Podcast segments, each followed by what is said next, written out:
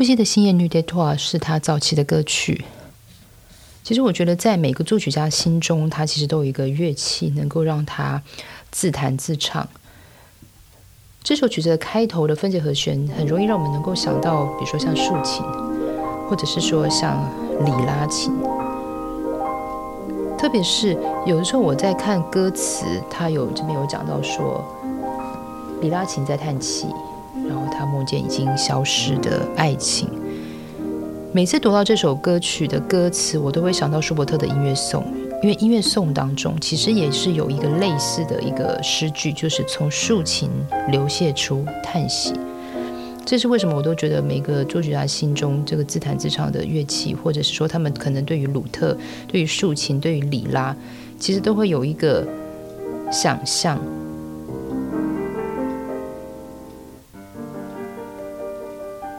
里拉琴其实在希腊罗马神话或者是文艺复兴时期的绘画作品当中，其实经常的出现。那我也觉得这张这样子的音型，其实对于钢琴。在呈现诗句，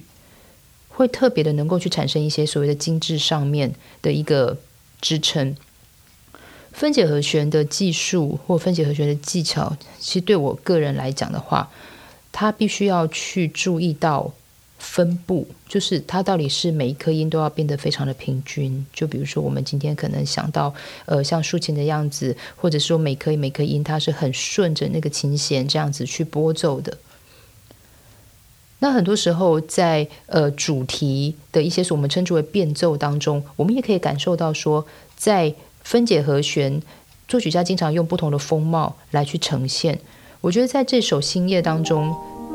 它就是特别有这样子的一个元元素，特别是每一次在听到叮咚叮咚这四个音，在开始的时候是咚咚咚咚，但是在后面。再重现，再重新再呈现一次的时候，它是滴哩咚咚咚咚咚滴哩铃叮咚咚咚滴哩铃叮咚咚咚滴哩铃叮咚咚咚。我觉得，就光就这两种，我们其实就可以从这个主题当中，到底是应该要把旋律，也就是主题的这四个音，在前面的时候往小指去送。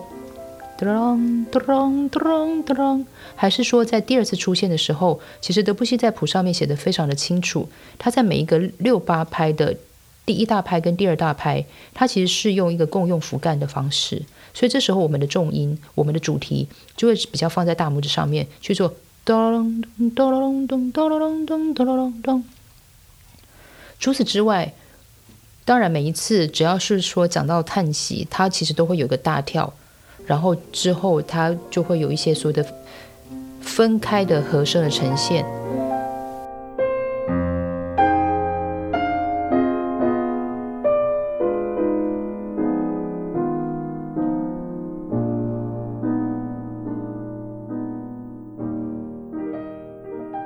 如果说我们在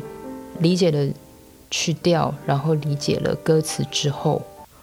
我们可以把这样子的一个旋律。我们可以把这样子的一个诗词放在心中，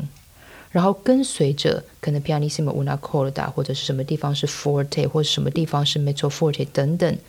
然后就把它当做比较技巧性一点的东西去呈现。我为什么会这样讲？是因为很多时候我们在呈现法国艺术歌曲，或是特别是德布西的音乐，我们总是觉得色彩这件事情是很重要，但是我觉得色彩这件事情其实是呈现给听众。去呈现给你想要去传达的那位对象听的。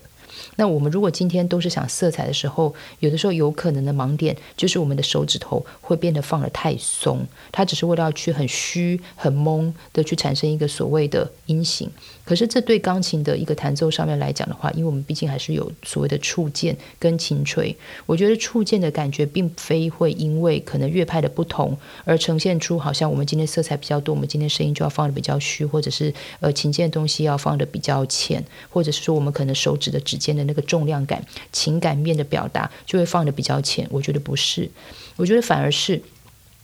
当情绪的色彩、当和声的色彩它越来越浓厚的时候，其实我们指尖跟琴键的关系却要更浓，因为很多时候必须要用这些精致的东西的描绘，我们才能够呈现出一些我们称之为复杂。比较有先见，或者是说怎么来说氛围比较重的音乐。所以这也是为什么很多时候我们在面对德布西的早期的作品的时候，我们其实很早就可以体会了德布西他非常与众不同，而且非常具有先知，有他自己所谓的和声的语汇之外，还有他的早会。所谓早会，就是我不觉得他在呃音乐当中会有分他。当然，每个人都有他创作时候的时期，但是对在他的耳朵来讲。他是从头到尾都是非常成熟的，将他心里要的声音，借由着不同的曲种、不同的作品，或者是说各种不同乐器的结合，逐渐、逐渐的带领我们进入到他音乐中的